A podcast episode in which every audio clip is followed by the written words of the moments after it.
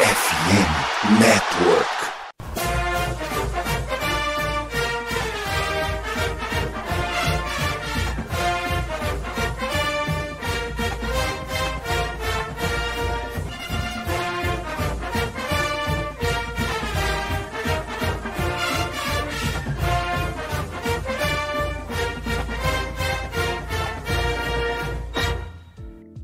Amigos! Saudações, fãs de esporte! Saudações, fãs do futebol americano profissional, do futebol americano universitário e do esporte como um todo. Que grande prazer, que grande alegria, que grande satisfação.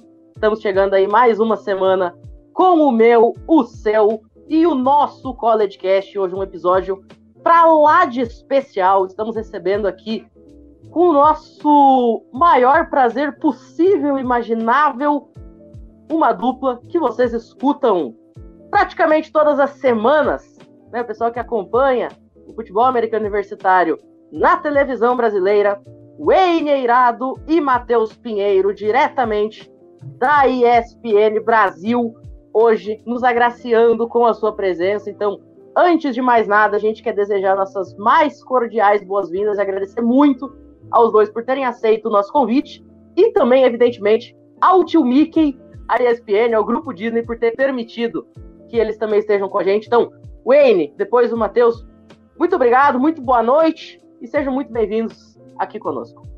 Boa noite, meus caros companheiros aqui do College Cast. Sempre uma honra estar com vocês por aqui. A gente estivemos aqui no começo da temporada, estamos agora de novo no fim da temporada, mantendo uma promessa para o meu amigo André Limas, né? Mantendo uma promessa aqui para todo mundo que acompanha com a gente o trabalho aqui de futebol americano universitário no Brasil. Começamos lá, falei isso aqui no último podcast, mas começamos a falar de futebol americano universitário lá atrás, o The Fraternity, há muito tempo já, faz aí quase uma década. E tão legal a gente ver a nova geração chegando aí de comunicadores falando aí. O Michalski também teve para o College Brasil também no ar, o pessoal que manteve o college é, como um assunto em língua portuguesa. É muito bacana ver o podcast de vocês aqui mais uma vez brilhando e trazendo aqui, ó. Esse cara tá aqui do meu lado, ó, nesse ladinho aqui, ó. Essa estrela aqui da nossa casa, aqui, ó. O, o, o filho preferido do nosso querido Mickey, nosso querido Matheus Pinheiro, que é um monstro e vai estar com a gente mais uma vez nessa final do college football. Que prazer estar com você, viu, Matheus Pinheiro? Prazerzaço estar contigo, viu, senhor Eirado? Eu só, eu só não vou devolver a gentileza, porque senão eu vou falar de assuntos que, que, gastronomicamente falando, o senhor entende que eu não posso lhe humilhar, né? Então, vou ficar quietinho aqui na minha. Mas quero muito agradecer a Limas pelo convite, todo o pessoal aqui pela receptividade. É, segunda final, né, de, de college football. Ano passado é, fizemos a nossa primeira, Georgia e Alabama, que foi um jogo inesquecível para mim, pelo, pelo local que foi, pela, pelo pré que nós tivemos, uh, pela forma como eu e o Wayne chegamos naquela final, de depois de ter feito tantos gols. Uh, enfim, nessa segunda, eu garanto para vocês que é, a vontade, a emoção vai ser praticamente a mesma, né? Então é sempre legal a gente poder fazer uma final, e eu acho que uma final nos parâmetros que a gente vai fazer agora, com as histórias que a gente viu durante a temporada, TCU quebrando marcas, Max Dugan jogando como um verdadeiro Heisman, levando o time nas costas. É, claro que em dados momentos sempre muito muito bem apoiado, né? O elenco de apoio dele foi muito bem obrigado. E do outro lado, Georgia, que provou ser um time de muita sorte e competência, né? E sempre que faltava um, o outro sobressaía. Eu acho que o grande ponto, né, de Georgia foi aquela aquela hora do field goal errado de Ohio State, na hora que a bola desceu na Times Square, exatamente à meia-noite, o, o kicker de Ohio State errando o chute, Georgia podendo comemorar a segunda passagem para a final. Eles estão tentando aí quebrar, quebrar não, né? Igualar uma marca que não acontece desde Alabama em 2011, 12, de títulos consecutivos, enfim. Então é, eu tenho certeza que vai ser um jogo inesquecível e tá sendo uma temporada inesquecível pra gente, com toda certeza. Pois é, e a gente que vem acompanhando a temporada inteira, né, tá conseguindo ver a evolução de TCU dentro do ano e a constância da Georgia Bulldogs buscando o bicampeonato consecutivo é muito interessante, realmente. É muito bom a gente estar tá podendo ver um pedaço da história futebol americano acontecendo. Por falar em pedaço da história acontecendo, meu queridíssimo André Lima, você que foi o arquiteto, você que foi o engenheiro por trás dessa live, né? Você que fez isso acontecer. Muitíssimo obrigado, muitíssimo bem-vindo, muitíssimo boa noite, tudo no superlativo porque você merece, meu amigo. Boa noite, Pinho. Boa noite, meu amigo Pinheiro meu grande amigo N, né? Obrigado pelos dois por terem citado o convite. Michalski e o Bruno, que também sempre estão com a gente aqui no College Cast, e a todos aqueles que nos ouvem, né? Essa é a grande final, né? TCU calou a boca de muitos críticos. Georgia era de se esperar, né? Mas, assim, cara, coroar a temporada de TCU com essa final, é... só falta o título. Só falta o título porque é literalmente a temporada de Cinderela, é a temporada dos sonhos. Ano passado a gente viu Cincinnati, Cincinnati bateu na trave, mas esse ano TCU conseguiu bater o que Cincinnati fez e, e chega à sua primeira final, né? Além de ser sua primeira semifinal de playoffs, chega à sua primeira final. Pois é. Michalski, também muito boa noite, muito bem-vindo de volta, meu grande amigo. Você que também tem uma parcela de culpa na live está acontecendo, porque ela está acontecendo exatamente no canal do College Football Brasil, o qual você encabeça junto conosco. Seja muito bem-vindo aí e vamos para cima. Bom, muito boa noite a todos. Boa noite, Wayne. Boa noite, Matheus. Dois Matheus, né? Matheus Pinheiro e Matheus Pinho, né? Boa noite, André. Boa noite, Bruno.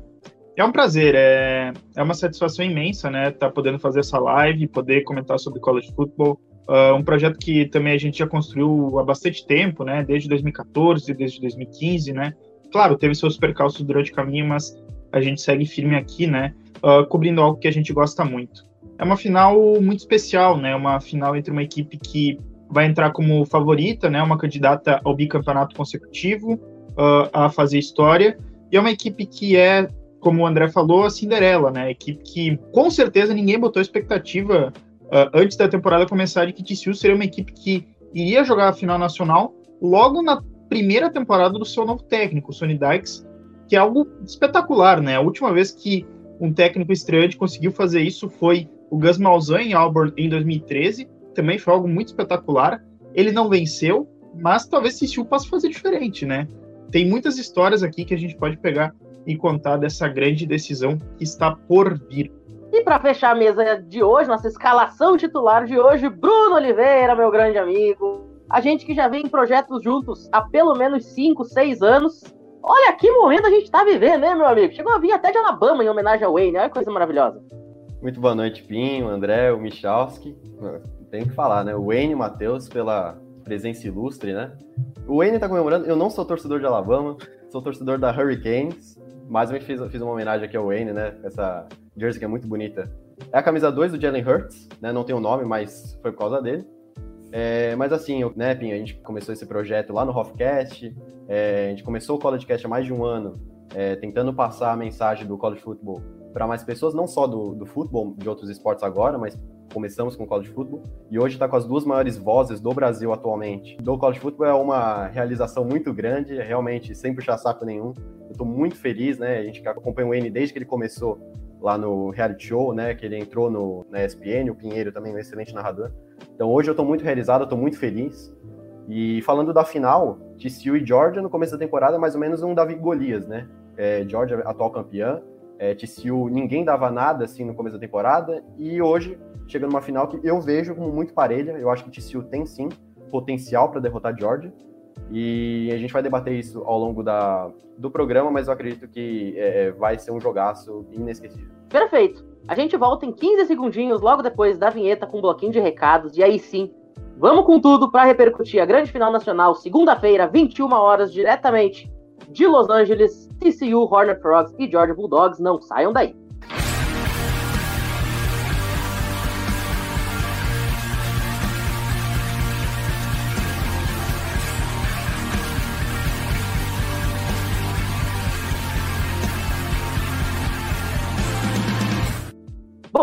Todo mundo já sabe essa altura do campeonato, agora no mês de janeiro, a FN Network está com esse projeto para que um programa, né, para que um produto divulgue os outros. E por conta disso, já que a gente está falando de college football e o draft está logo ali na frente, rapaziada que acompanha a NFL, como é o caso de todos, o Pinheiro e o Wayne inclusive trabalham também com a NFL. É, quem quiser ficar por dentro de tudo que acontece na National Football League, tem dois caminhos aqui na FN Network. O primeiro deles, via diário NFL, com o Dan Miller, ex-head coach da seleção brasileira de futebol americano, e também o esportismo, né, para cobrir tudo que acontece na National Football League. Para quem curte basquete, tem o Noaro, né, trazendo toda a cobertura, a repercussão de tudo que acontece na NBA durante toda a temporada. Também dá para ficar ligadinho em tudo que acontece. A exemplo do Rebatida Podcast, para falar da Major League Baseball, qual eu orgulhosamente faço parte. E também tem o show antes do show, cobrindo a pipeline do esporte, né? O college, o high school e as minor leagues. E também, para fechar, o Icecast e o Tic Tac Go para falar da NHL. O Matheus narra muito jogo de hockey, né? Então, para quem quiser ficar ligado no que acontece na NHL, assista os jogos com ele e depois vem com a gente aqui com o Tic Tac Go e o Icecast para saber de tudo que tem acontecido na National Hockey League. E também existem aí cerca de 50 podcasts específicos de franquias para você ficar ligado em tudo que acontece com o teu time do coração. Então acessa lá, fumblenanet.com.br ou procure no seu agregador de podcast favorito, seja ele o Spotify, o Deezer, o Google Podcasts ou qualquer outro que você use e vem aqui ficar por dentro de tudo que acontece nos esportes americanos. E se por acaso o teu time favorito não tem um podcast, né, não faz parte ainda da rede, que tal você mesmo ser a voz da sua franquia no Brasil, hein? É muito fácil. Basta mandar uma DM nas nossas redes sociais e a gente vai ter o maior prazer de te ter aqui conosco para falar de esporte, tá certo? Então daqui a 15 segundinhos a gente volta aí sim com toda a repercussão do que vai acontecer na segunda-feira. Não saiam daí.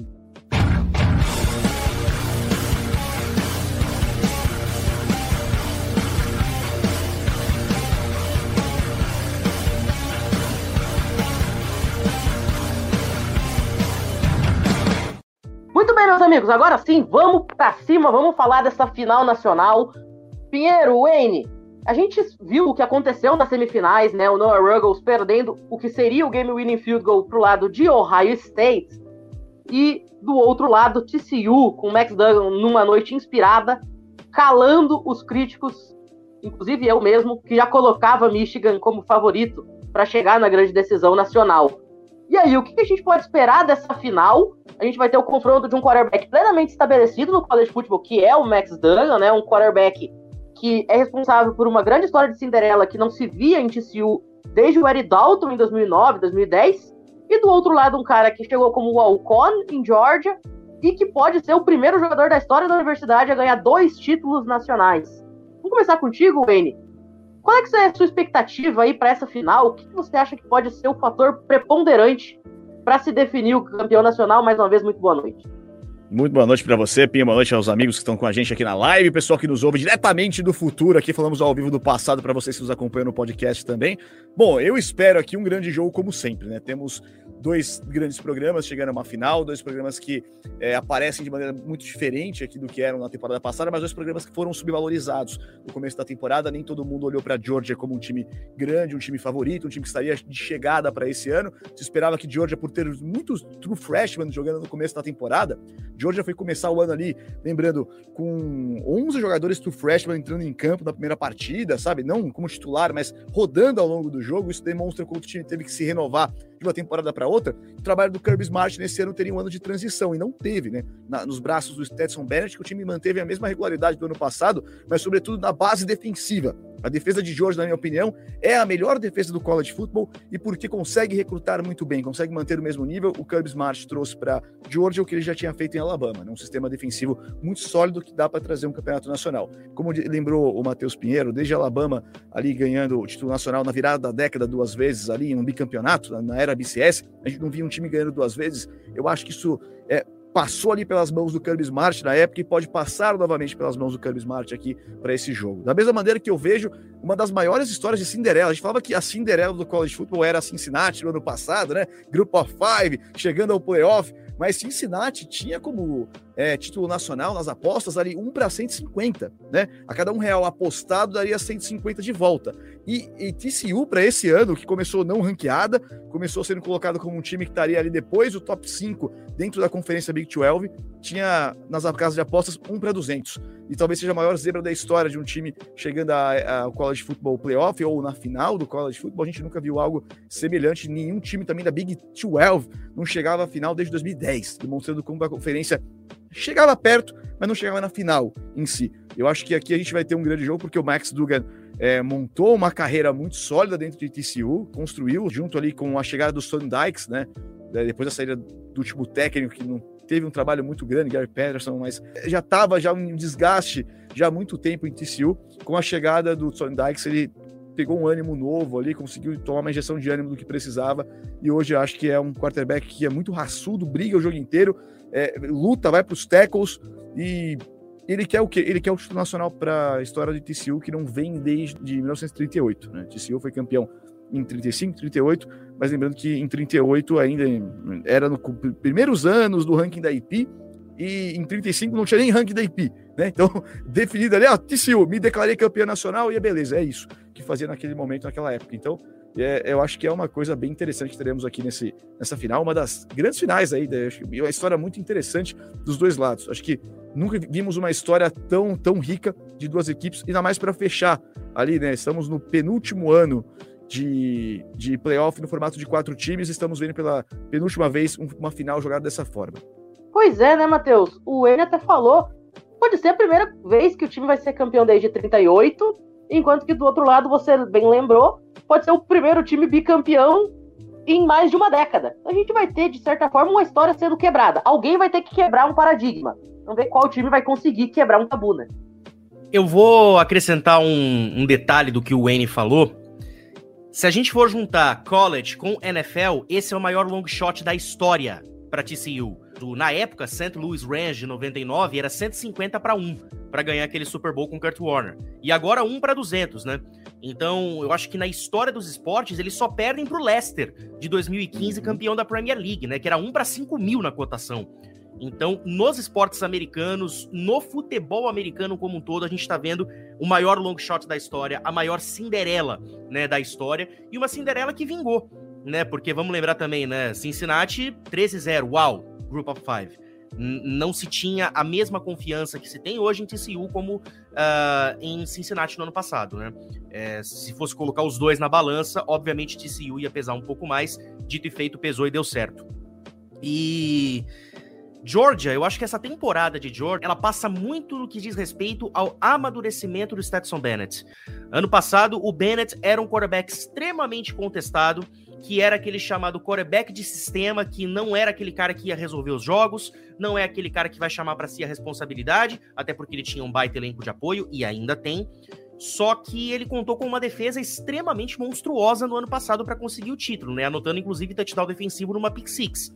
Mas esse ano a gente vê a defesa sendo muito mais bem consistente, mesmo com a perda de peças, o que seria normal. O Jalen Carter, para mim, é um dos meus defensores favoritos. Uh, a gente vê um grupo de freshmen que entra em campo, mas parece que não sente o peso, ou então não tem a responsabilidade de ser tratado como um grupo de freshmen. É um grupo que entra muito bem com o sistema de jogo na cabeça e o principal de tudo, o amadurecimento daquele que tem que comandar o ataque. Então a gente viu um Bennett muito mais protagonista nesse ano do que no ano passado. Isso passa muito pelo que foi a semifinal, um tiroteio praticamente entre Georgia e Ohio State, e aquela campanha no final foi um negócio sensacional. E eu tenho certeza que nessa grande final a gente vai ver o amadurecimento de um lado e a grande história do outro. É muito difícil a gente imaginar o que pode acontecer dentro de campo, porque se o grupo de running backs de TCU jogar da mesma forma que jogou a semifinal e o jogo aéreo de Georgia, mais a competência da defesa, entrar em campo como entrou durante a temporada, cara, a gente vai ter um embate extremamente para lá de decisivo. E se a gente for contar também o que o Max Dugan pode oferecer de dupla ameaça, que é uma coisa que o Bennett não oferece, o Bennett até pode ter sua mobilidade, mas comparado com o Max Dugan, eu não enxergo a mesma coisa. Eu enxergo o Dugan mais à frente. Então é, é muito difícil a gente achar os desequilíbrios que podem pesar tanto para um lado quanto para outro. Então eu creio que essa final tende a ser equilibrada no papel, mas a gente sabe que na prática a coisa pode ser um pouco mais diferente, porque Georgia tá mais calejado com esse tipo de situação. TCU Pode entrar um pouco impressionado? Pode. Pode entrar um pouco, uau, estamos na final. Pode, isso pode acontecer, é muito normal. Mas se mostrarem a mesma maturidade que mostraram para encarar uma semifinal contra uma equipe que era favorita por duplos dígitos, podemos ter uma grande final, por que não? Andrezito, a gente chegou a comentar em off sobre o como o time de TCU chegava nessa final. Você foi o cara que mais acreditou em TCU durante toda a temporada, né? Tem aquela frase cérebro sua eu estou Hornet progizado, eu sou um sapo. Inclusive, a gente vive reproduzindo, porque foi uma frase profética, você falou isso muitas semanas antes de TCU se mostrar ser, de fato, um time com calibre de chegar na grande decisão, né? Ainda naquela ascensão de TCU rumo à final da Big 12. E é interessante como as coisas acontecem no futebol americano universitário. A gente falou em certos programas sobre como o TCU foi esnobada em anos anteriores, especialmente com o Eric Dalton e mais recentemente em 2014, e agora acontece o exato oposto. O time consegue uma vaga, mesmo sendo derrotada na sua final de conferência, ainda que sob protestos de alguns, e mostra que ela tem total direito, total condição de estar lá por bater o time que era considerado favorito a vencê-la. É, como você mencionou, né? O time do TCU já vinha desde o início da temporada se mostrando um time bem consistente, né? Era um time bem equilibrado e bem treinado, tanto ofensivamente quanto defensivamente. Como o N e o Pinheiro falaram, o Matt Duggan foi um cara que evoluiu muito, né? E, e assim, ele desde 2019 tá no college e vem trabalhando em relação a isso. Né? É um quarterback que, quando ele sai do pocket, ele corre pelo meio do campo, ele não tem medo de ir no braço de ferro, né? No stiff arm, e dar pancada em linebacker, em safety, não tem medo de jogador de linha defensiva vindo para cima dele, né? É um cara que também tem uma tranquilidade no pocket. A gente fala muito sobre o atleticismo dele, mas ele dentro do pocket também é um cara tranquilo, é um cara que faz uma boa leitura. E assim, a defesa consegue segurar, né? No tanto que conseguiu o pick conseguiu se segurar contra o time de Michigan e tá na final, né? Mas como você disse, durante a temporada já vinha se mostrando ser um time sólido, ser um time que vinha se encorpando e mostrando que tinha capacidade de chegar na semifinal e agora na final. Eu particularmente acho que TCU tem chances de ganhar, né? Tem boas chances, inclusive. Basta o time ser resiliente como foi, né? Porque o jogo contra Michigan foi exatamente isso. Michigan começa perdendo por duas posses. Parecia que o time de TCU ia ser tranquilo, ia ser uma vitória tranquila. O time de Michigan começa a crescer no meio do jogo, encosta no placar e TCU mantém a tranquilidade e vence a partida né? Óbvio que teve um lance polêmico no final, que a gente não vai entrar nesse detalhe, mas assim, foi um time resiliente onde a gente já viu em muitas situações, principalmente no college, de times que estavam com vantagem, quando o adversário começa a crescer para cima deles, um momento que a gente chama, né, que é o momento realmente do jogo se vira contra e simplesmente entregam um resultado e perdem essa partida e TCU não foi isso, né? Eu acho que TCU chega muito forte para essa final, assim como Georgia, né? Mas eu, eu tô muito confiante nesse time de, Sil. Ô, N, o pessoal tá falando muito aqui sobre a equipe que a gente montou hoje. Tem muitos comentários do tipo: que equipe, que live sensacional, que line-up. Agora tem um comentário que me pegou. Olha só, o Girl Power NFL tá falando aqui, ó. Andrezinho é o maior treteiro do Instagram. Matheus, o amor da minha vida com a camiseta mais linda do meu filho e o Wayne, o torcedor do Paraná mais famoso que existe. Que momento, hein? Essa aqui foi sensacional. Essa foi brilhante, hein? Meu Paraná aí, vamos lá, hein? Copinha, tamo aí, 2x0 pro Scar de cara, mas ó, vai dar, vai dar. Tô sentindo que vai dar para classificar e ó, vamos subir da segunda divisão do estadual. Vamos, Paraná. E aqui, Dali. ó, Philly Special, a melhor jogada do mundo já feita em um Super Bowl. Aqui, ó. Assina embaixo, assina embaixo. Mas Agora, voltando com ele, tem uma pergunta aqui ó, de um grande amigo meu, que é o Dimitri, inclusive é meu parceiro até no Rebatida Podcast aqui na FN Network, tá perguntando como o chega a essa final psicologicamente, se tem chances reais. E eu acho que passa muito por isso, né? Como o time vai chegar psicologicamente. O Matheus até falou, será que vai ser o time que vai chegar, vai se deslumbrar e dizer, caramba, eu tô na final nacional, e vai tremer as perninhas? Ou vai ser o time com o mesmo foco, a mesma centralização que teve contra o time dos Wolverines? Eu diria que a questão aqui está sendo colocada aqui, né, pelo Gui, é, é, se TCU vai virar abóbora, né? Se a carruagem vai virar abóbora antes da meia-noite. Né? É, se TCU chegou até a final, mas chegou para compor aqui. Mas eu acho que não.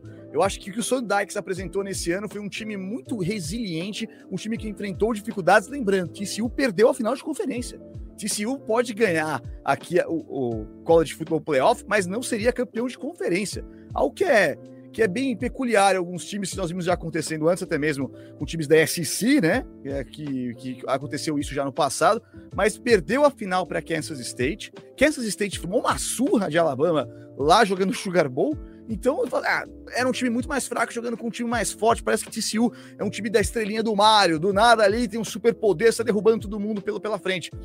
Bom, eu não acho que é bem isso. Eu acho que esse time de TCU vinha apresentando semana a semana uma melhora dentro do sistema de jogo, um time que não foi sobrevivendo, como foi o caso de Georgia. Georgia chegou ao número um porque foi sobrevivendo aos jogos. E a grande vitória de Georgia, talvez, da temporada, seja contra a Tennessee. Até então era, era um time que estava sobrevivendo, sobrevivendo. Todo mundo está caindo e Georgia se mantém ganhando jogos. E TCU também teve jogos apertadíssimos ao longo da temporada. Muitos jogos por apenas uma posse de bola, jogos decididos por três pontos, mas jogos que o time venceu. E eu acho que contra Michigan, apesar desse jogo apertado, venceu. Demonstrou para Michigan é, que tinha o controle do jogo por boa parte da partida. E no final, é, eu vou fazer um disclaimer, né? Michigan, na minha opinião, foi garfada porque houve ali um targeting, era para ter mais jogadas, a gente sabe o que vai acontecer depois? Não sabe, mas o targeting para mim aconteceu, usou, houve uso da coroa de capacete sim, e para mim ali era para ser mantida a chamada de targeting, eles revisaram, resolveram manter a chamada de que não houve target. De qualquer maneira, eu acho que TCU jogou melhor do que é, Michigan durante todo o jogo, porque jogou de maneira mais efetiva todas as maneiras de ataque possível. O canivete de ataque mostrou mais ferramentas. A gente viu que Georgia ficou limitada ali naquela é, pro spread que eles jogam, que é, depende muito do jogo terrestre do Blake Corbin. O Blake Corbin estava machucado, o Edwards não deu conta do recado para resolver as coisas como o Blake Corbin resolvia em jogos apertados contra Michigan. E aí a situação foi que o time teve que buscar um braço de quarterback que não tinha exatamente ali na mão e começou a tentar vencer o jogo daquela forma. Eu acho que temos uma situação um pouquinho semelhante, porque, por curiosidade, Georgia também joga no sistema Pro Spread, também usa running backs veteranos para jogar. O McIntosh é um senior e os outros dois running backs são juniors, né? Então, eles utilizam jogadores que são mais veteranos para justamente comandar esse ataque, então não fica dependendo só do braço do Stetson Bennett, mas o Stetson Bennett, quando é chamado para o jogo, resolve.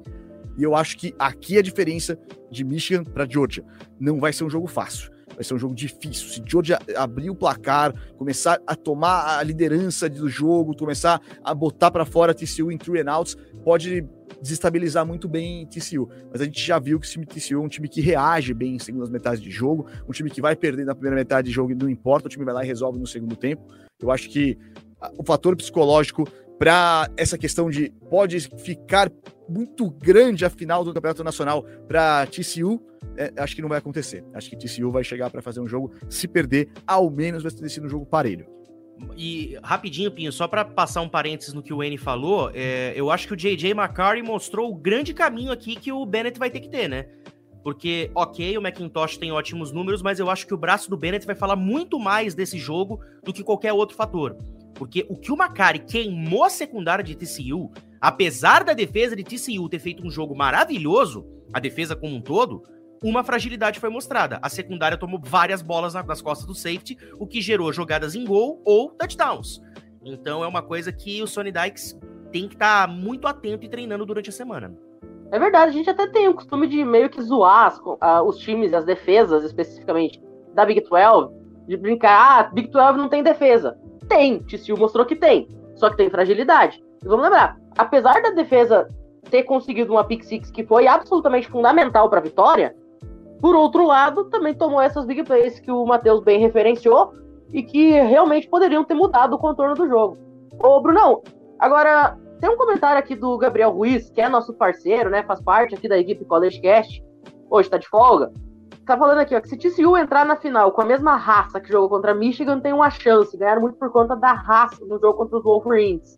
Até que ponto você avalia que depende, assim, da forma como vai chegar, da mentalidade, e até que ponto é questão de bola mesmo, né? Porque é inegável. TCU tem um time mais frágil em relação a Georgia. Ninguém nega isso. É um time cheio de vontade, sim. É um time que joga com gana, sim. Mas até que ponto a raça pode realmente fazer a diferença nessa final? É, antes de eu falar, eu só queria fazer um parênteses, que o André está comentando desde o começo da temporada que o TCU é um time vai chegar longe. A gente eu queria lembrar na semana 6, quando a gente teve um confronto TCU e Kansas, os dois estavam invictos, e a gente transmitiu o fim daquele jogo, que o Jalen Daniels saiu machucado e tudo mais, foi 38 a 31, e Kansas também poderia chegar é, mais longe, e também seria um long shot muito impactante, né? Porque Kansas é conhecido por ser bom só no basquete. Então, aquele jogo, para mim, foi o, ponto que TCU se destacou também no campeonato, né? E o Wayne falou que eles perderam a final de conferência, assim como o Georgia perdeu ano passado, né? Que o Jameson Williams rompeu o ACL. Eu acho que, assim, TCU, agora falando da pergunta específica, eu acho que a garra que TCU mostra também se passa muito pelo wide receiver, o Quentin Johnston, que para mim é o melhor wide receiver para a próxima classe do draft, né? E é um cara que, se vocês falaram que a secundária de, de TCU foi exposta, o Kelly Ringo fez uma partida muito ruim, tudo bem que é o Marvin Harrison Jr., mas ele fez uma partida que espantou algumas pessoas. E eu acho que TCU pode mostrar muita garra e o Max Duggan pode usar esse artifício, o Quiringo pode estar um pouco abalado do jogo que ele fez contra o Marvin Harrison, e o Quentin Johnston acho que vai ter um fator muito importante para o ataque de TCU. Porém, raça e garra é muito importante, enquanto você está conseguindo manter o jogo parelho. O que o Wayne falou, se Georgia que tem uma defesa que já perdeu muitas peças do ano passado para esse ano, só no first round foram cinco jogadores saindo no último draft da NFL, e ainda é uma defesa que consegue se manter é, no jogo, por exemplo, contra o High State, o High State teve algumas chances de abrir muito a vantagem e a defesa não deixou. Então eu acho que a partir do momento que TCU conseguir deixar esse jogo parelho, forçar turnovers como forçou o JJ McCarthy a cometer, incluindo pick six, eu acho que é, TCU consegue levar esse jogo para o terceiro quarto e aí eles vão entrar na cabeça assim, se chegar no intervalo perdendo no máximo por uma posse, acho que automaticamente eles vão pensar assim, ó, oh, estamos no jogo, dá para ganhar, eles não são esse bicho papão. Eu fiz aquele comentário do Davi Golias, porque no começo da temporada, um long shot e tal, mas atualmente eu não vejo uma disparidade muito grande entre as duas equipes. Eu acho que o Georgia, claro, é uma equipe melhor, mas eu acho que a vontade de ser campeão sendo um underdog, eu acho que o TCU consegue levar esse jogo muito longe. Pinho, realmente falando aqui sobre o que o comentário vimos até aqui, passando aqui embaixo para quem tá assistindo a gente na live, e complementando também o que o Bruno falou, que é verdade, a gente teve somente Alabama 2017, Georgia 2021, mas também tivemos Alabama 2011 na era BCS, Alabama não jogou a final de conferência, Alabama tinha perdido para a LSU durante a temporada nos grandes jogos do ano e jogou a final contra a LSU de novo na era BCS. E pegar a última vez que um não campeão de conferência ganhou o negócio foi lá Notre Dame, que não tem conferência, né? Notre Dame 88. Então, se a gente for voltar somente os, os independentes. Isso é uma, uma, característica que a gente verá a partir de hoje no college football de maneira um pouco diferente, porque no playoff expandido de 12 times, nem todo mundo é campeão de divisão. E aí, cara, você vai resolver isso num jogo único em campo neutro, você vai ter uma situação que pode acontecer de zebras a passear. E a gente pode ver aqui, inclusive, nesse final de semana, na segunda-feira, a, a zebra passeando de novo com um não campeão de conferência ganhando o título nacional. Pinho, só deixa eu só fazer um último parênteses rapidinho é, que o Wayne falou que não tinha um time da Big 12 é, desde 2010 e tal. Eu só queria falar que a Big 12 mostrou muita força esse ano com TCU e com Kansas State. Lembrando que Texas e Oklahoma vão para a SEC. Então, esses dois times que fizeram uma temporada muito ruim, eu acho que foi muito importante para a conferência em si, né, em termos de ser televisionado e tudo mais, ter dois times que ninguém dava nada, conseguir campanhas tão importantes essa temporada. É, e até lembrando que a conferência vai receber times que estavam indo bem em alguns momentos da temporada, como nos últimos anos, o BYU, por exemplo, né? Vai receber BYU, vai receber times da América que estavam jogando muito bem nesses últimos anos. Então, é, isso pode ajudar bastante também a conferência a não perder prestígio, algo que algumas conferências estão perdendo prestígio e não conseguiram repor isso, como o caso da Pac-12. É, a Big 12 que os últimos dois campeões não se chamam nem Texas nem Oklahoma. É Kansas State e Baylor. E as duas últimas finais também não tiveram Texas e Oklahoma, porque os finalistas, os vice-campeões, foram TCU e Oklahoma State. Oklahoma State que inclusive passou muito perto de jogar a semifinal nacional do ano passado se tivesse ganho a final contra Baylor. E ainda falando sobre a questão das finais de conferência para classificar um time nos playoffs, vamos lembrar. Se o Noah Ruggles acerta o field goal ali no jogo de Ohio State, Ohio State ia jogar a final nacional sem jogar a final da sua conferência. Porque ela perdeu a vaga na final da conferência quando perde o da game contra Michigan Wolverines. E aí Michigan foi lá e deu um, um sacode em Purdue, como todo mundo sabia de fato que ia acontecer. Mas por muito pouco a gente não viu também esse lado da história acontecendo. Agora, ô Misha, falando um pouquinho sobre a questão de Georgia especificamente, né? Tem um comentário aqui do Daniel Lindoso. Ele tá falando que Georgia provavelmente não vai dar duas pick sixes no jogo como Michigan fez. Eu acho que também tem muito disso, né? Porque o JJ McCarthy, ele é um quarterback que eu adoro, só que ele se precipitou um pouquinho em alguns momentos na semifinal, pelo menos no meu ver. E do outro lado a gente tem o Stetson Bennett, que é um cara que geralmente não arrisca, que nem um doido. O Stetson Bennett, ele é um cara assim que ele tem uma forma diferente de cuidar da bola, né? Então, também, até que ponto você acha que isso pode fazer a diferença?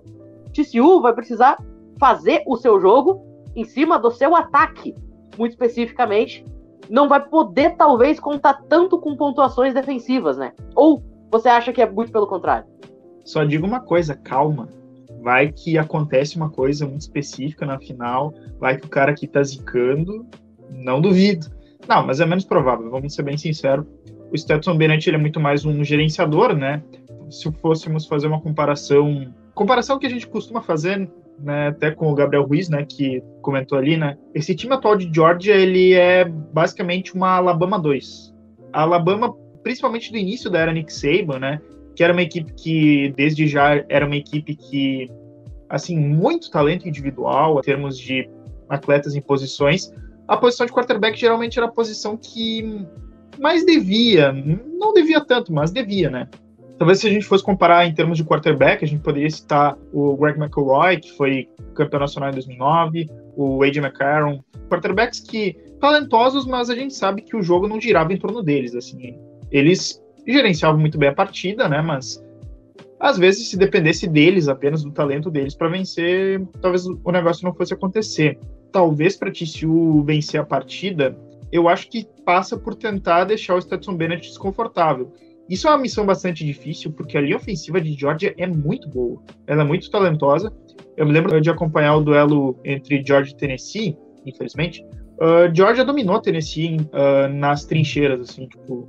Tudo bem, Tennessee tem uma defesa problemática, mas, assim, o Bennett, ele quase nunca é pressionado, assim. Ele é um quarterback que tem, geralmente, muita tranquilidade para lançar a bola. E até essa semifinal contra o Ohio State passou por dificultar setores que normalmente vão bem em Georgia, né? A defesa de Georgia sofreu bastante contra um ataque, talvez seja o melhor ataque do college football, que é o de Ohio State, né? Eu acho que TCU não tem tanta bala assim para fazer a mesma coisa que o Ohio State, mas talvez dá um caminho para o que TCU pode fazer para tentar vencer, assim, espalhar o campo, diversificar as jogadas e fazer com que a defesa de Georgia lá não consiga ter uma unidade. Ainda assim é bastante complicado. O que, que eu acho que pode acontecer dessa final, assim, pensando em, em linhas gerais? Essa final ela é um jogo mais difícil para TCU escalar. É azarão por 12 pontos e meio nas casas de apostas, né? É um pouco maior do que na semifinal contra Michigan. Uh, vai ser uma montanha um pouquinho maior para TCU escalar. Eu acredito que é possível, mas a gente sabe que Georgia sempre é complicado. Georgia é um time extremamente talentoso dos dois lados da bola. Eu acho que pode acontecer dois cenários nessa final. Um cenário que eu acredito que possa acontecer é da gente ter uma final equilibrada, TCU complicando de novo, TCU sendo aquele time encardido que vai dificultar o jogo, que com a sua vontade extrema e com os ajustes do Sonny Dykes ali conseguir dificultar ao máximo o jogo de Georgia, tentando anular a superioridade em termos de qualidade individual que Georgia tem, ou pode acontecer o contrário também, pode ser que Georgia consiga se desvencilhar de todos os problemas a gente tenha, digamos, um, uma vitória bastante fácil de, uh, dos Bulldogs. Esses dois cenários eu acho que estão na mesa, são as possibilidades que tem mais chance de acontecer. Eu não me arrisco muito a palpitar o que, que vai ser, porque esses dois cenários, eles, sei lá, eles me confundem. Então, só rapidinho uma coisa que o Misha estava falando, que eu fui até buscar aqui. O número de sacks de TCU foram 4 contra Michigan e 12 tackles for loss, né? Se a gente for contabilizar aqui, foi praticamente um campo que, que Michigan perdeu nessas jogadas negativas. E o que, que eu quero dizer com isso? Michigan também tem uma das linhas ofensivas mais consistentes do país. E em muitas oportunidades a gente via o McCarty tendo todo o tempo do universo para fazer progressão, para escanear o fundo do campo, para fazer conexões. Muito do que ele conseguiu fazer no campo, mérito de linha ofensiva. Só que assim, vamos tomar muito cuidado, viu, senhor Georgia, porque essa linha defensiva e os linebackers de TCU estão fazendo temporadas que tem que ser muito bem mencionadas aqui.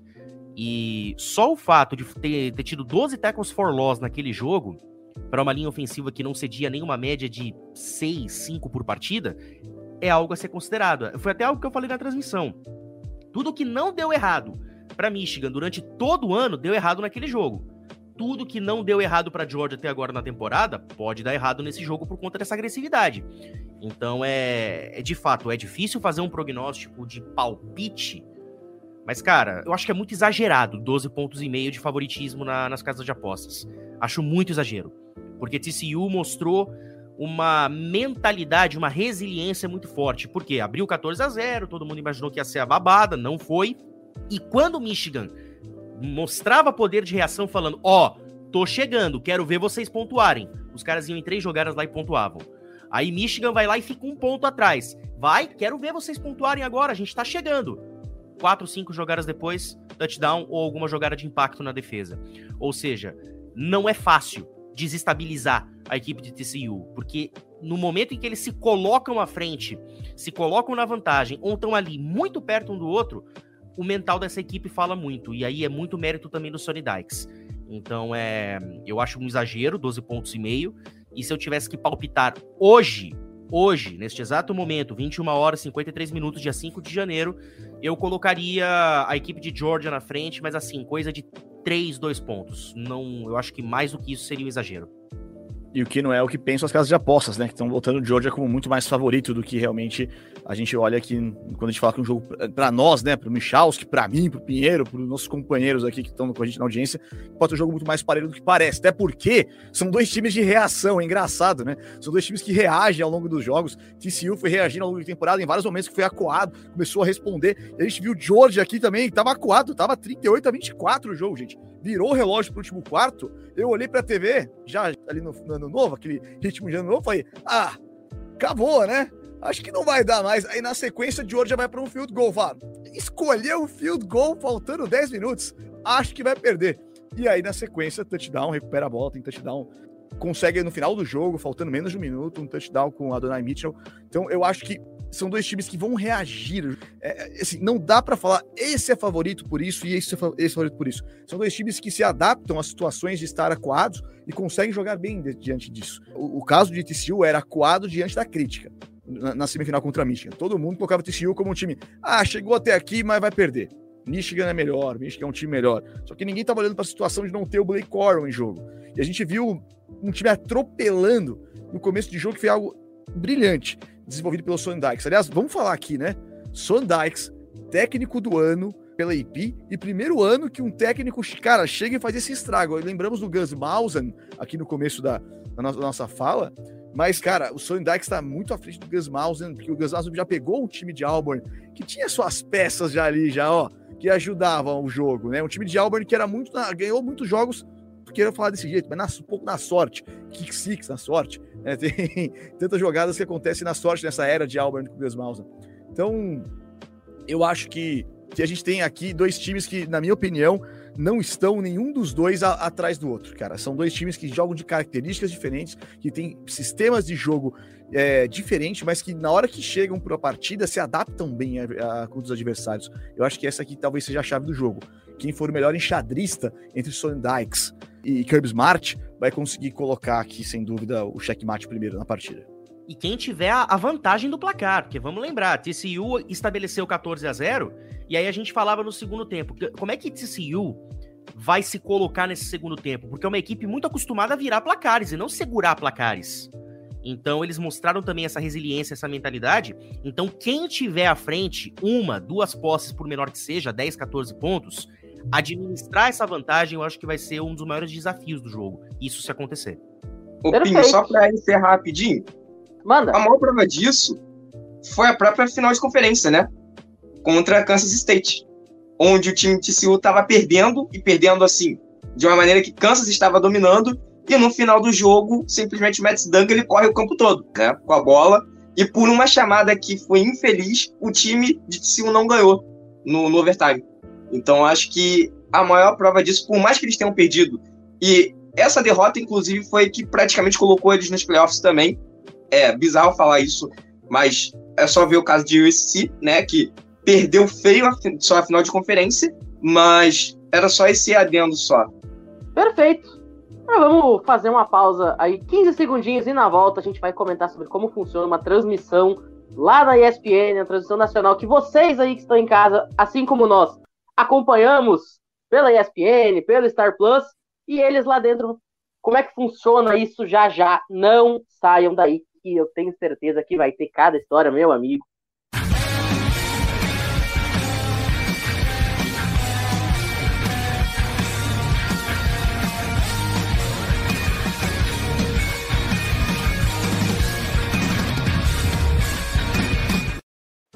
É isso, estamos de volta e agora para falar dos bastidores de como funciona uma transmissão de college football dentro da ESPN Brasil.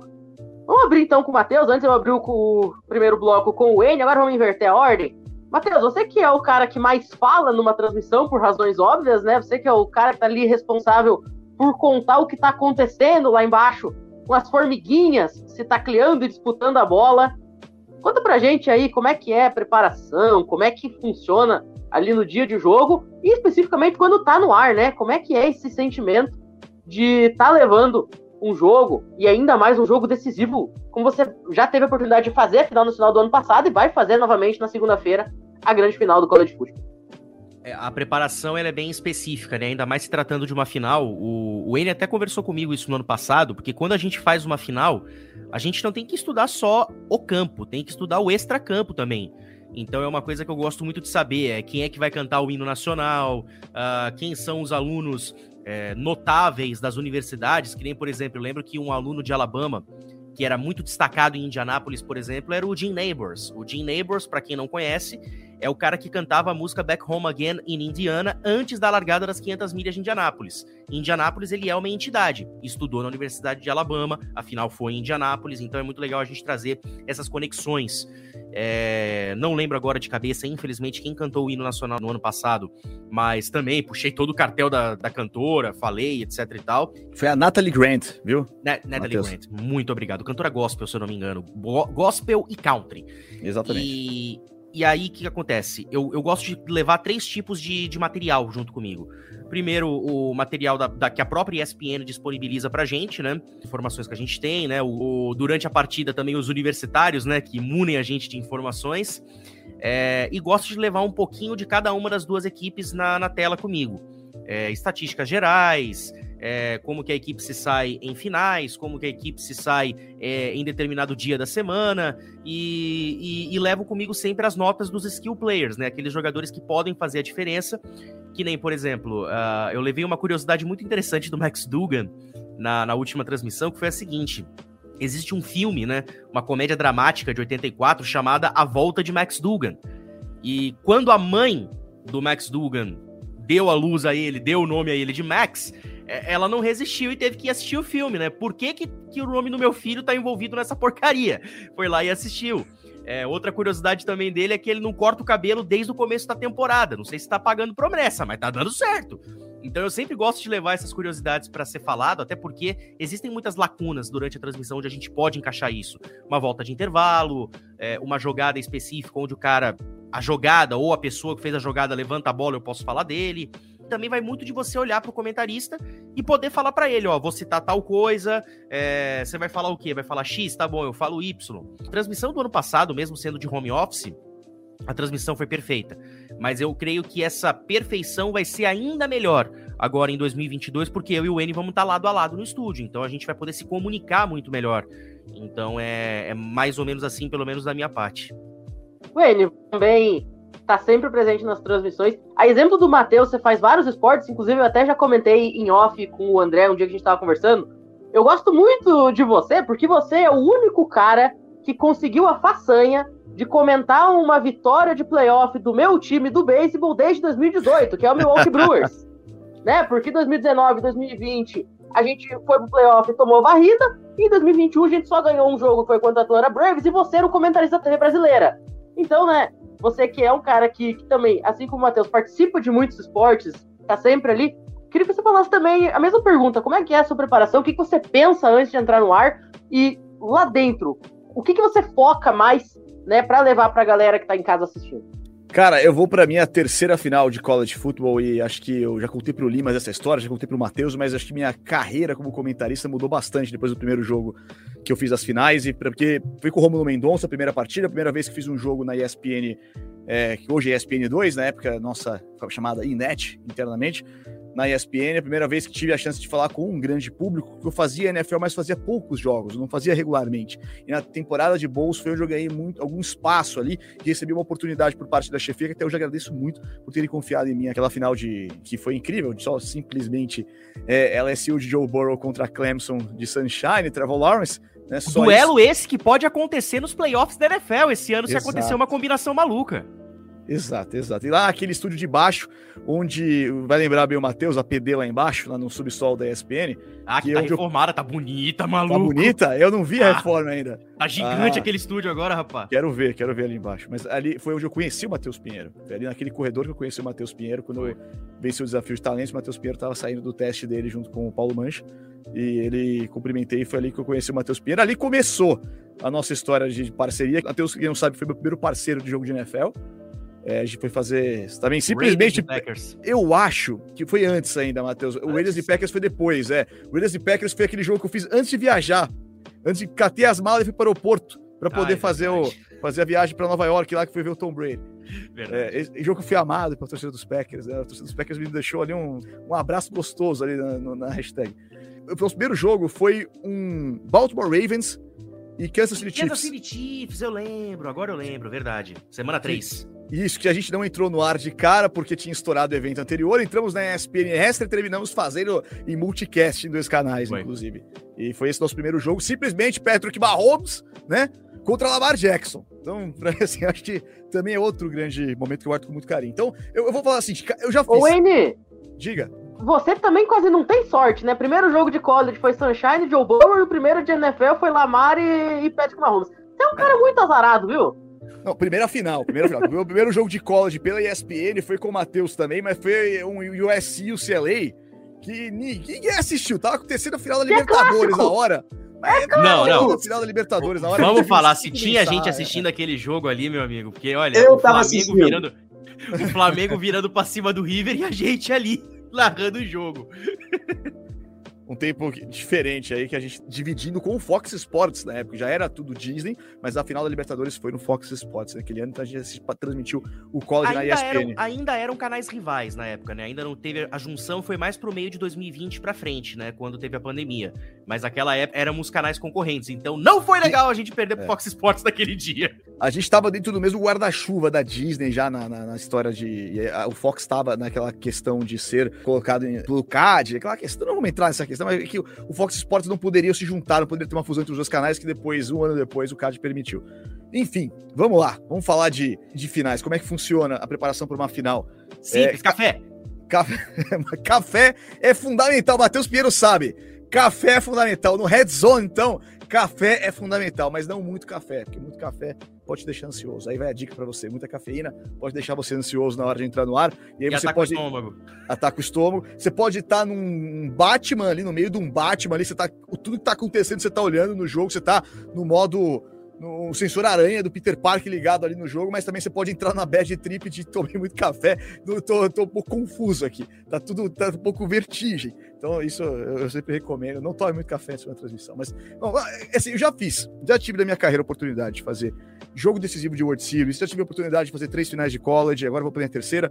Já tive a oportunidade de estar dentro do time que faz uma, uma, uma final. É, de NFL que faz o Super Bowl, tá na cobertura do Super Bowl, tá no pré-jogo, tá no pós-jogo. Já estive no backup do Super Bowl também, que a gente chama de sinal stand-by, que é se caísse lá em 2020, comecinho da, do, do, Super Bowl, caísse, a gente assumiria daqui eu e o Renan do Couto. Então já tive muitas preparações. E cada jogo tem uma preparação bem diferente de, de outro, cada esporte, cada liga pede uma preparação diferente, até porque os times entregam materiais de forma diferente para você se preparar. E eu, particularmente, gosto de me preparar é, sempre pensando primeiro quem são os caras que vão estar lá, como eles jogam, que fizeram ao longo da temporada, histórias pessoais, como o Matheus Pedro já destacou, histórias pessoais são muito importantes ao longo da transmissão, porque a final do college, característica contra todos esses outros que eu citei aqui de Major Sports que a ESPN transmite, a final do college acontece de uma maneira bem diferente. Ela é a porta de entrada para muita gente que é fã de NFL assistir o college pela primeira vez. Então você vai fazer uma transmissão para um apaixonado por college, mas você também tem que trazer na transmissão o caminho para a pessoa que gosta de NFL também entender como funciona o universo do college. Então, o, o, college ele é um universo à parte. Muita gente gosta de olhar para o college, é uma maneira muito errada de se olhar para o college como uma categoria de base da NFL, como uma, uma liga antes de chegar até a NFL, como um passo para você chegar à NFL. É também um passo mas ele é um universo à parte, ele tem suas tradições à parte. Eu acho que ali é a hora que você tem a oportunidade de contar isso para as pessoas. Então a história dos dois programas é muito importante de estar na mão nessa hora. E durante a transmissão a gente vai ter ali muita coisa que vai entrar durante a transmissão. Inclusive já vou te avisando, viu, ô Matheus, quem vai cantar o ano esse ano aqui é um quinteto vocal do Texas que chama é, Pentatonics. Eles vão cantar esse ano, então vai ser bem parecido com o que a gente teve na semifinal, tá? Vai ser a capela o hino também. Pentatonics cantava o... a abertura do Thursday Night uns anos Sim, atrás, pra quem verdade. não lembra. Quando o Thursday Night os direitos eram da NBC, verdade. Gosto muito. Deixa eu só falar uma curiosidade rapidinho, já que o Enes citou, de finais serem a porta de entrada pro pessoal que assiste NFL ver college. Eu tenho uma curiosidade que quando eu comecei a acompanhar college, Primeira partida que eu tentei acompanhar foi a final de 2013 entre Florida State e Auburn. E por coincidência, a luz acabou justamente na hora da final. Eu perdi aquela ocasião.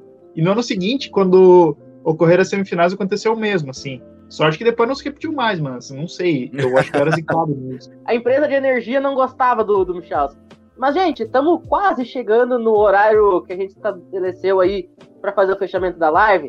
Então, antes da gente encerrar, novamente agradecendo a presença de vocês dois e da ESPN, que gentilmente cedeu né, e permitiu a participação de vocês, queria que vocês contassem alguma curiosidade assim, quando você pensa, ah, hoje eu vou fazer uma transmissão de college, e aí você lembra de algo que aconteceu, né? sei lá, qualquer coisa aí que você acha que, que te marcou numa transmissão de college football que vocês fizeram recentemente. Eu começo aqui porque, como eu falei, a final do ano passado ela foi muito marcante para mim, porque foi em Indianápolis. Muitos não sabem, mas eu, Matheus, falo por mim, eu sempre coloquei a Fórmula Indy acima da Fórmula 1. Então, a paixão que eu tenho pela Índia, a paixão que eu tenho pelas 500 milhas de Indianápolis, de já ter feito cobertura jornalística do evento, de estar trabalhando na emissora que transmite a categoria para o Brasil na TV fechada, é, de ter uma relação muito próxima com a comunidade da Fórmula Indy, é, de ter visto as imagens de divulgação da partida com as duas equipes estando é, no autódromo de Indianápolis, é, brincando com a situação. E aí eu lembro muito bem da, da narração que eu fiz da última jogada da partida. Que a gente começou a brincar, né? Ó, oh, Georgia eh, recebeu a bandeira branca, já passou a curva 1, curva 2, tá chegando na reta oposta agora pro snap. Aí quando veio o snap pro, pro Bryce Young, eu falei, ó, oh, George apontou na curva 4, tá vendo a bandeira quadriculada. E aí o Bryce Young é sacado.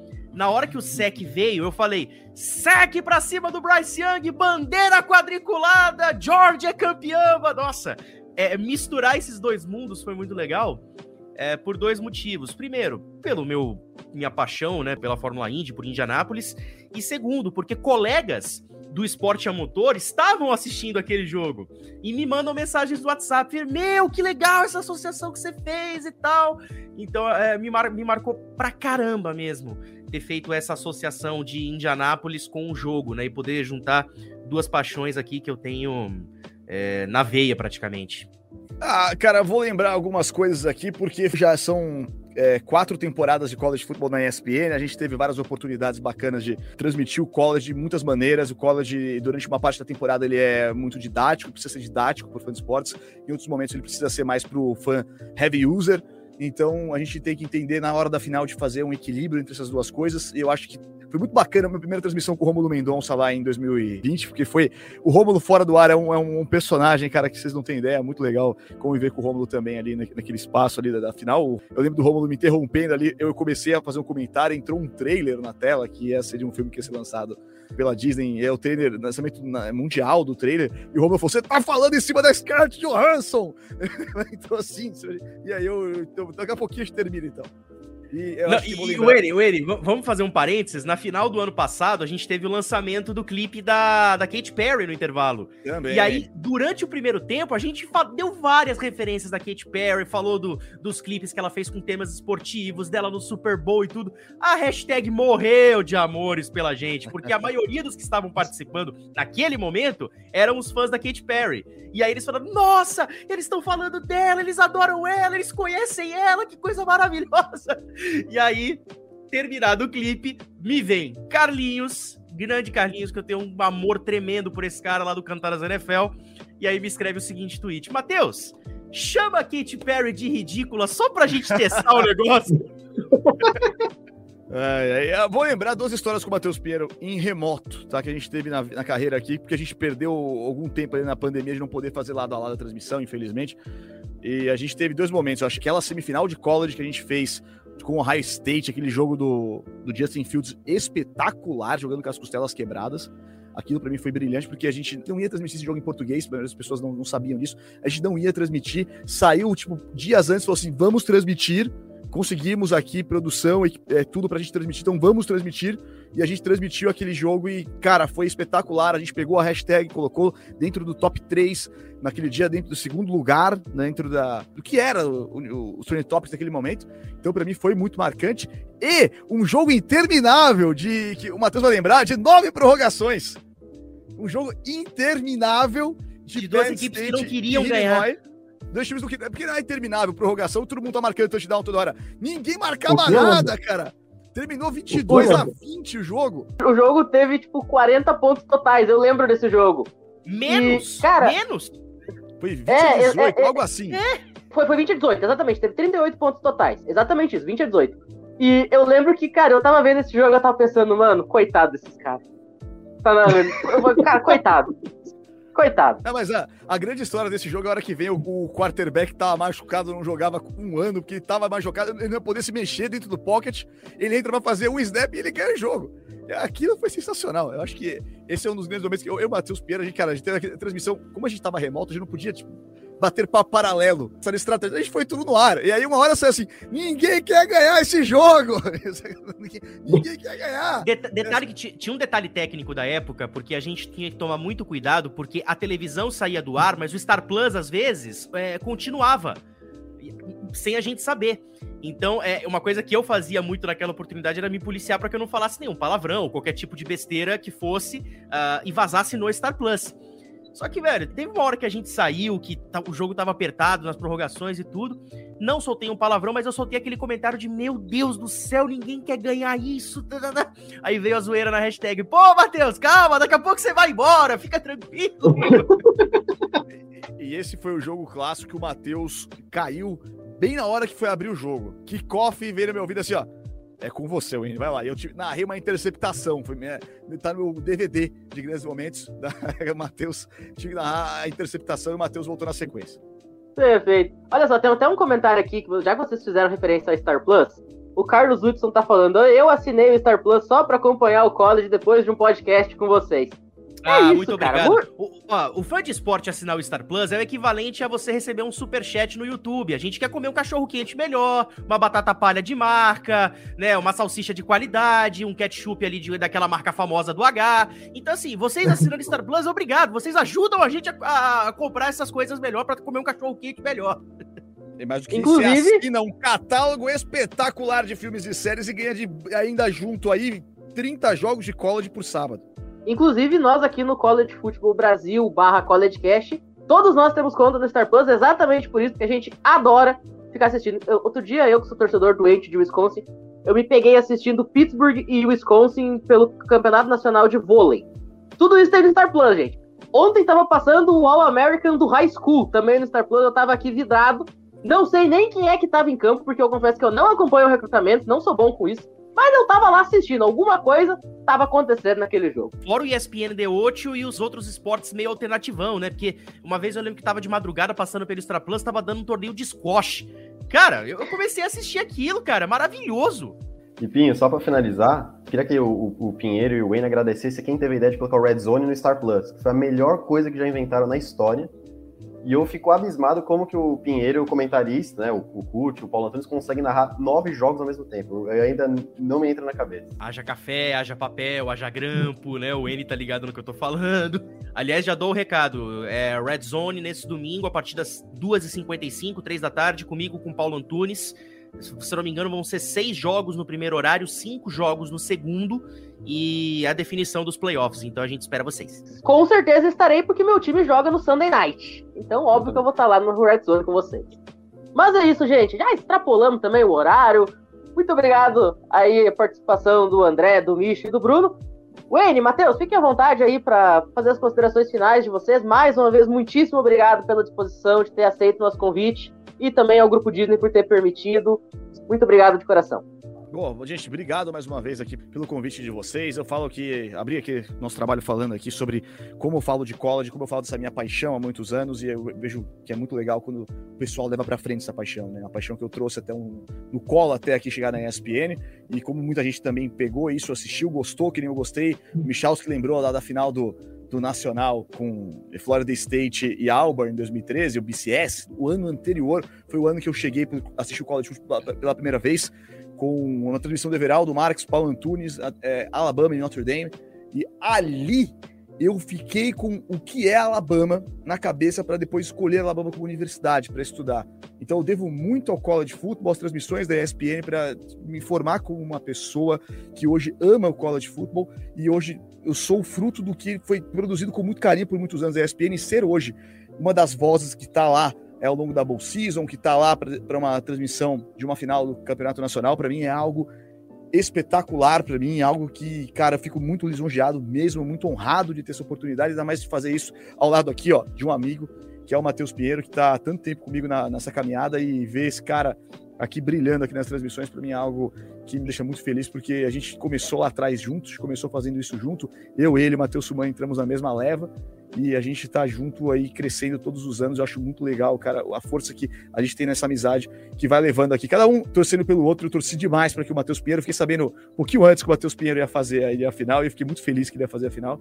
E depois veio para mim a, a, informação que eu também estaria nessa final, estaria junto para fazer é, no time que faz a, a transmissão da final. Então, cara, para mim é algo que me deixa muito honrado. Então, obrigado mais uma vez, gente, por dar espaço para a gente poder falar aqui nossas paixões, falar da gente um pouquinho de college futebol e obrigado por levarem, espalharem a palavra do college todas as, as, semanas aqui com o podcast de vocês. Obrigado por todo o trabalho que vocês fazem, por essa que é uma das minhas paixões, aposto que é de vocês também, mas que vai levando muita mais gente a se apaixonar também por esse esporte que é maravilhoso. O futebol americano é maravilhoso, NFL é maravilhosa, mas o college é apaixonante eu faço das minhas também as palavras do Wayne, né? E dando aqui o, o meu toque nas palavras, é, eu cheguei para o mundo do college football em 2019, né? Que foi quando eu comecei a narrar.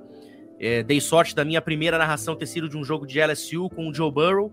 O primeiro evento que eu narrei na ESPN, dia 7 de setembro de 2019, LSU e Texas, um tiroteio que o Burrow e o Chase levaram nas costas. Então eu tenho o college com muito carinho por ter sido minha primeira transmissão e receber a oportunidade de narrar mais uma final para mim é, é reflexo de, de, muita dedicação, tanto da, da, minha parte como da parte do N, porque um não consegue sem o outro, né? Um levanta o outro, um complementa o outro. Então, fico feliz demais. E ele citou até o Suma, né, cara? Eu torço pelo, pelo Xará demais. Eu fico feliz porque no ano passado foi nós dois na final do, do, do futebol americano e o Suma narrou a final do March Madness, né? A final do basquetebol universitário, que não tinha a presença de Duke, né? Se falava que o Coach K devia ter a, a última final dele, a última dança dele, mas acabou parando para a equipe de North Carolina, que depois foi derrotado por Kansas na final. Eu fiquei muito feliz dele ter recebido aquela oportunidade. E eu agradeço muito a vocês também, porque eu sempre falo, né, que se não fossem os produtores de conteúdo no Brasil, é, não existiria o narrador que eu sou hoje, porque eu consumi, antes de entrar na própria ESPN, eu consumi muito conteúdo dos produtores que, que fazem aqui no Brasil. É, a galera que está no Famonanet, quem tem o seu podcast independente. Então eu sempre tive muito por dentro das coisas graças a isso. E quando eu entrei na, na ESPN, eu pensei, cara, é agora que eu vou aumentar ainda mais o consumo desses conteúdos.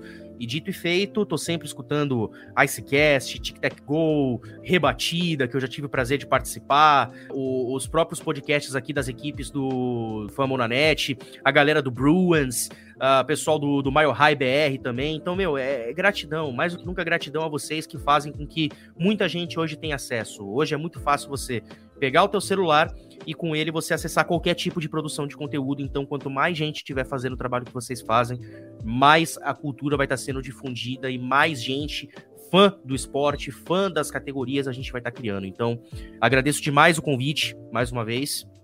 Obrigado pela confiança da, da gente estar tá podendo aqui falar sobre essa final, de estar tá podendo falar um pouquinho dos bastidores. E mais do que nunca, obrigado pelo trabalho que vocês fazem, que é mais do que nunca muito fundamental. É isso, a gente agradece muito também. E fica aí o recadinho. Amanhã, a partir das 9 horas da manhã, tem CollegeCast fresquinho repercutindo o que aconteceu nas semifinais.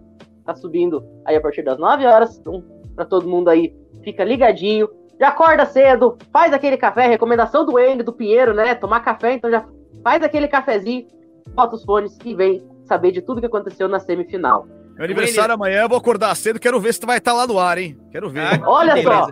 E ó, leva, leva, o café, leva o café, tá? Segunda-feira, tá? Aquele café fraquinho lá, eu gosto, viu? Pode deixar. Ainda vou levar os cafeinados também, porque essa uh! hora da noite que hoje não dorme. Então é, tem, verdade. Tem que ir revezando ali, um descafeinado um com cafeína, pra não ficar. Não, também... pra, pra mim vai até funcionar, porque, pra quem não sabe, eu narro tênis também, e a partir do próximo domingo começa o Australian Open, ou seja, eu, eu vou trocar o meu fuso. Então, se você puder levar o café cafeinado mesmo pra eu já começar tá bom, a acostumar com o fuso, eu agradeço. Pode deixar. Perfeitamente. Então fica aí o recado, hein? Segunda-feira, 21 horas, a grande final do College Football com o Matheus Pinheiro e o Eneirado na ESPN 2. TCU Hornet Frogs e Georgia Bulldogs. Último recadinho, é, como eu falei, amanhã o College Cast está no ar cedinho e na semana que vem a gente volta com a revisão do que vai acontecer na grande decisão. E o N falou que agradece muito a gente ter continuado um legado. A gente já falou isso no College Cast anterior, que ele participou do Top 25. O College Cast nasceu por causa de Wayne Irado. Né? Lá no Rádio College, que ele fazia antigamente, o Jorge Assireu era ouvinte assíduo, e depois que o Wayne acabou precisando parar de fazer, o Jorge chegou em mim, chegou no, no Nicolas Terzioglu, Lucas Pinhatti, e falou, já, daí se a gente fizer o nosso. E foi assim que nasceu o College Cast. Então, o College Cast é, na verdade, um descendente direto de Wayne Irado, que torna essa relação ainda mais interessante. Mas era, é isso, era todo... Bowl Alliance, era Bowl Coalition, era BCS e era Playoff. Aí, ó, vem na sequência aí, ó. Rádio College, College Brasil, Rádio College. E aí, depois, agora com vocês, obrigado, gente, por continuar a perpetuar essa, esse trabalho aí. é isso. A gente vai ficando, infelizmente, por aqui. Nosso tempo já está se acabando. Mais uma vez, agradecer a presença dos meninos do grupo Disney também por ter cedido. E, claro, né, a todo mundo que ouviu e assistiu a gente até aqui. Dito isso, a gente se despede e até a próxima. Valeu!